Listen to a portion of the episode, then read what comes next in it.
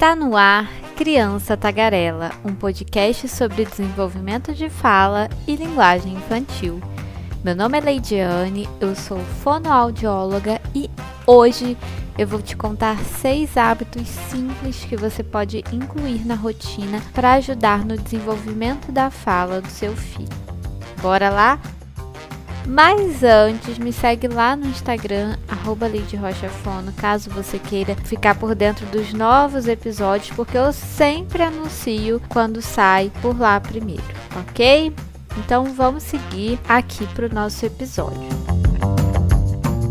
Normalmente, uma queixa que é uma queixa muito válida que eu recebo dos pais quando a gente né, tem uma troca, tem uma interação, tem uma devolutiva, é que sim, bacana tudo isso que você me falou, mas eu não tenho muito tempo no dia a dia para fazer, para seguir essas orientações.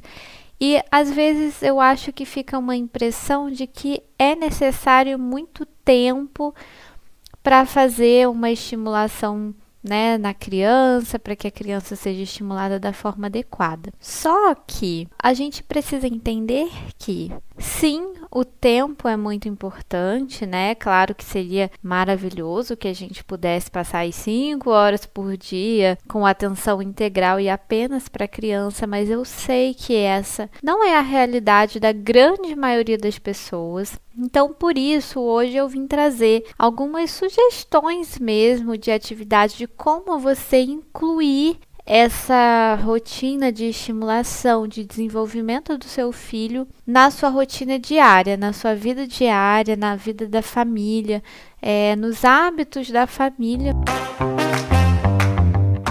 A primeira coisa que eu separei aqui, que é algo que as pessoas elas não aproveitam tanto como deveria, que é algo muito rico, que são as nossas famosas atividades de vida diária, as AVDs. O que, que são isso? São essas atividades que todo dia a gente precisa fazer: vestir a roupa, calçar os sapatos, escovar o dente, comer, tomar banho, enfim. Essas são atividades de vida diária. São atividades que nós já fazemos, nós precisamos fazer com as crianças e elas são muito ricas para você usar para um estímulo. Então, por exemplo, você pode aproveitar um momento do banho da criança para contar histórias. A criança está lá na banheira, ai que delícia essa banheira quentinha. E a criança está na banheira e você conta história. Você tem os patinhos ou os animais que ficam na banheira e você está ali dando banho na criança e você conta uma história. Não precisa ser uma história de meia hora, até porque para uma criança muito pequena, né, isso nem é interessante. Ela não vai conseguir manter a atenção. Então pode ser uma história rapidinha rapidinha, uma história super curta, mas que você já vai ali trabalhando um vocabulário com a criança. Além disso, você pode aproveitar, né, para trabalhar partes do corpo, porque precisa vestir, calçar o sapato. Aonde que a gente calça o sapato? Ah, é no pé. A gente precisa colocar a blusa. Como que a gente coloca a blusa? Vamos ver como que é. E aí a gente coloca a blusa. Onde que a gente coloca o cinto? Ah, o cinto é na cintura. Criança não usa cinto, né? Bom, poucas crianças que eu conheço usam cinto. Mas ali, assim, bem no dia a dia, bem enquanto você já está fazendo outras tarefas, porque essa é a ideia aqui, você aproveita para esse diálogo, ao invés de fazer essas tarefas em silêncio, por exemplo, ou focado em outra coisa, você pode aproveitar esse momento para fazer uma estimulação de fala e de linguagem com a sua criança. O segundo a segunda ideia, né, o segundo hábito que você pode incluir na rotina para estimular a fala e a linguagem da sua criança é fazer juntos as refeições. Todas as refeições. Esse seria o mundo ideal, né? Mas eu sei que muitas vezes isso não é possível. Pelo menos uma refeição por dia seria muito interessante que vocês pudessem realmente fazer juntos. Por que essa questão da refeição? Além do ato de comer servir para alimentar, né? Porque nós precisamos comer para não morrer, não enfraquecer, não vir a ter uma anemia ou alguma outra questão. Então precisamos comer para sobreviver, mas o comer ele também é muito social. É um momento social, um momento de socialização. Vocês já repararam que tudo que a gente vai fazer tem comida no meio. É aniversário, tem bolo. É casamento, tem bolo. E outras comidas, né? Assim como no aniversário. É tá triste, tem comida. Tá feliz, vai comemorar, tem comida. É dia das mães, vai ser almoço. É Natal, é ceia de Natal. Então, assim, nós somos envoltos pela cena alimentar e pelo social que tudo isso traz. A gente senta, a gente conversa, a gente escolhe o que vai comer, a gente bate papo, conta quais são as novidades, o que, que aconteceu no dia, quem tá bravo com quem. Então, tudo isso a gente vai ali fazendo enquanto tá comendo. Além disso, como eu também já falei sobre as atividades de vida diária, esses momentos das refeições são muito interessantes para também trabalhar conceitos com a criança. Filho, o que, que você quer comer? Às vezes a criança não tem ainda condições, né, de falar. A criança não fala ainda, mas você pode perguntar: opa, o que a mamãe vai colocar pro Bernardo hoje? Um exemplo de um nome aleatório. Então, o que, que a mamãe vai colocar hoje para Maria? O que, que a mamãe vai hoje colocar para o João? Então, e aí você espera essa criança, né, o tempo dela, mesmo que ela não responda. Vou falar mais sobre isso na quarta dica. E com isso você já trabalha os conceitos, né, a, da alimentação, os nomes, arroz, feijão, macarrão, carne, enfim, o que, que a criança gosta, as frutas, você aproveita para falar, ensinar o conceito de quente e frio. Ah, não, esse está muito quente, ó. Coloca o dedinho. Claro que se não fazer isso, se não for queimar de fato o dedo da criança, né? Mas só para ela sentir a temperatura. Olha, tá muito quente. Ah, esse suco tá muito gelado. Então a gente vai precisar esperar. Coloca o dedinho aqui fora para você sentir no copo como que tá gelado. Então assim você vai trabalhando assim, além de ser um momento de muita troca, de muita de muita afetividade mesmo com com os filhos, com as crianças e com a família no geral. Recomendo muito fazer fazer isso. Outra ideia também que pode ser feita no dia a dia, outro hábito que pode, pode ser inserido no dia a dia, é o hábito de ouvir cantar música. Por quê? Porque isso você pode fazer mais uma vez enquanto você está fazendo outras tarefas e a criança tá ali por perto, né? Tá, tá querendo um pouquinho de atenção, tá precisando de um pouquinho de atenção. Opa, vamos cantar uma música. Que música a gente vai cantar? Você pode colocar essa música, inclusive, na televisão, no YouTube, porém, recomendo que evite a tela, coloque com o vídeo apagado, porque aí vocês conseguem interagir com a música, com os elementos da música, com o contato visual, cantar junto, chama para cantar junto, mesmo que a criança ainda não fale. Vocês podem fazer coreografia. Esses dias eu, eu tenho uma afilhada e esses dias eu recebi o um vídeo que foi a coisa mais fofa desse mundo que ela estava é, fazendo a coreografia do pintinho amarelinho na mão. Gente, que coisa mais fofa. Olha só que coisa rica que momento rico. A criança já associa o auditivo ao movimento e isso deixa esse momento muito mais rico, muito mais prazeroso. Além de tudo, você instiga a criança a querer cantar, a querer acompanhar a música. Você olha para ela, vamos lá, meu pintinho amarelinho. Aí você pode parar no o. Ou talvez é algo que a criança dê conta no momento de imitar. Enfim, você vai ali instigando, fazendo com com que ela sinta vontade de falar. Que esse, inclusive, é um dos pré-requisitos para fala. A criança ter vontade vontade, né, de falar. Com a música, isso tudo fica muito mais lúdico, muito mais interessante, uh, muito mais gostoso, muito mais divertido. Então aproveite, você pode fazer isso enquanto tá lavando a louça, sabe? Vai demorar uns 5 minutinhos a mais e você vai ter conseguido ali é, um momento muito bacana com seu filho, sua filha, sua criança aí que você tenha é, em casa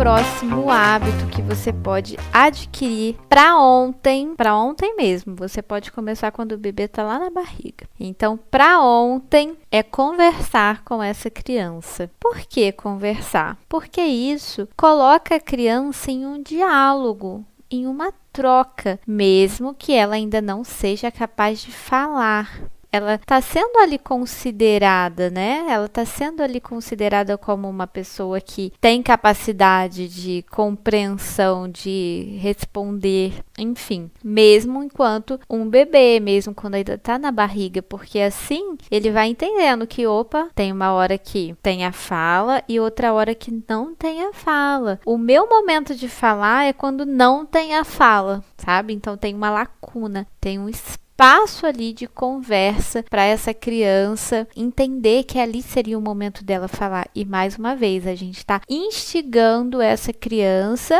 a entrar nesse mundo falante, esse mundo das pessoas que falam, através de algo simples que é pergunta, conversa e deixa o espaço para essa criança responder, mesmo que ela ainda não responda com a fala. Além disso, a conversa ela tem um potencial gigantesco para poder instigar e conversar sobre palavras novas, inserir vocabulários novos, melhora a cognição dessa criança, porque ela vai precisar entender o que está sendo dito, o que está sendo conversado. Então, Além de tudo, também é uma ferramenta de muita conexão entre a criança e o adulto, né? O adulto cuidador. E aqui, só gostaria de fazer um parêntese que é conversar com a criança como se a criança, levando em consideração, né, na verdade, que a criança é um ser humano, tá, gente? Por que, que eu falo isso, né? Parece algo muito óbvio, mas nós vivemos ainda em uma sociedade que tem uma relação um pouco estranha, não sei se eu poderia usar essa palavra, mas um pouco estranha talvez com a criança. É, a criança, ela não é um adulto em tamanho miniatura. A criança, ela é um ser em desenvolvimento. Então, nós não podemos esperar da criança certos comportamentos,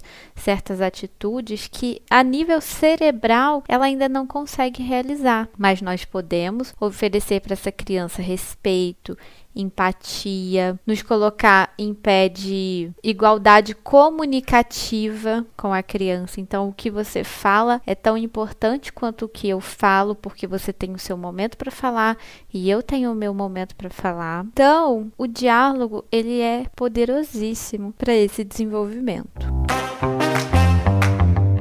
Outra coisa que você pode fazer e incluir na rotina, essa aqui talvez das que é, dos hábitos que eu falei seja o hábito que é mais trabalhoso porque você precisa realmente deixar um tempo só para isso, é brincar no chão com essa criança. Nem que seja por 10 minutos.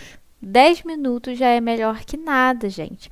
Eu sei que é muito corrido, eu sei que às vezes não sobra tempo, porém, 10 minutos na ali de estímulo de brincadeira no chão já é melhor do que zero minutos. E por que que brincar no chão é tão importante? Porque ali você vai dar risada com essa criança, você vai ensinar, você vai aprender com essa criança também. E ela vai aprender conceitos importantes e vocês vão inventar ali uma brincadeira, um brincar simbólico, que é o que? Eu simbolizo a ações, eu simbolizo atividades que são feitas no dia a dia. E com isso, você pode, inclusive, seguir a liderança dessa criança na brincadeira. Então, o que, que essa criança está me propondo de atividade, caso seja uma criança que já fale em algum nível, e você pode alternar com momentos em que você lidera mais. Olha só que bacana essa troca nesse momento de brincadeira e como que isso tem o poder de gerar conexão, além, é claro, de possibilitar para a criança que ela aprenda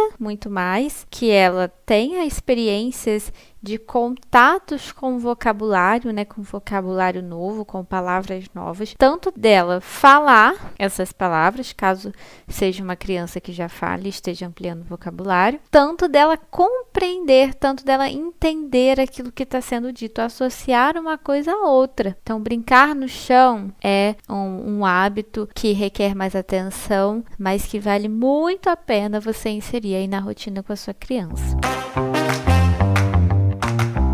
Outro hábito, e o último, né? Na verdade, esse é o sexto hábito, que é muito bacana de você inserir a criança. Tá relacionado um pouquinho com o hábito de fazer juntos as refeições, mas esse aqui, na verdade, é preparar as refeições, preparar as pequenas refeições. Por conta de tudo que eu falei já aqui, né? É um momento assim de muita troca, de muita afetividade, além de tudo.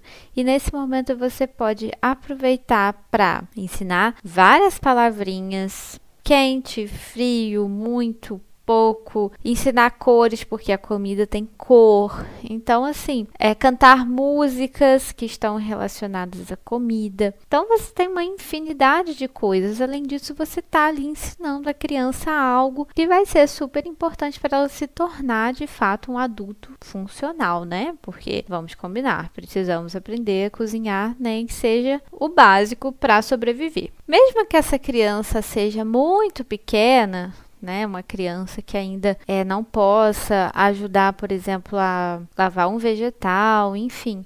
É importante mesmo assim incluir, mesmo que a tarefa, que a atividade não fique pronta da forma como você gostaria, que ou que você precise dar muito suporte, porque é com muito suporte em um momento que a criança ela vai aprendendo a fazer. Esses dias eu vi um vídeo no Instagram que foi assim muito bacana de uma criança que acho que é uma criança que faz vídeo cozinhando, não sei, não sei se ela tem três ou quatro anos. E aí os pais falam que recebiam muita mensagem perguntando como que, que ela não derramava as coisas, né? Ela ia fazer um bolo, ia colocar as coisas dentro da tigela do bolo e ela não derramava. E aí eles trazem uma, uma perspectiva interessante nesse vídeo, que é antes de colocar sem derramar, ela precisou derramar muito, ela precisou errar muito, ela precisou não executar aquela atividade de uma forma perfeita, porém com adultos ali guiando, com adultos colaborando,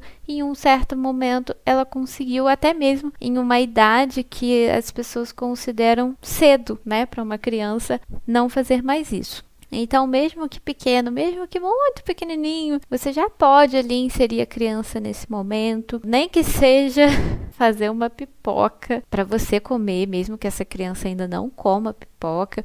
Você pode incluir essa criança nesse momento de vocês fazerem as coisas simples juntas. Vocês podem cantar a música da pipoquinha, imitar a pipoca pulando. Então, assim, olha só quanta riqueza de estímulo, de fala, de linguagem você tem em um simples momento que é estourar uma pipoca. Ok?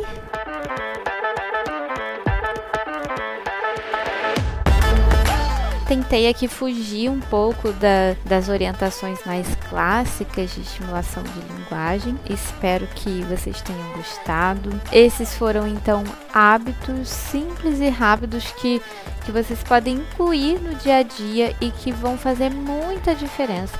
Não só no desenvolvimento de fala, mas da criança como um todo, como eu já falei aqui, e da relação de vocês também. Espero que você tenha gostado desse episódio e se de alguma forma ele foi útil para você, manda para alguém que você acha que pode ser útil também. E lá no meu Instagram @ladyrochafono, você pode encontrar o meu contato caso esteja precisando de uma fono para acompanhar seu filho, sua filha, tá? E muito obrigada pela companhia. Tchau, tchau.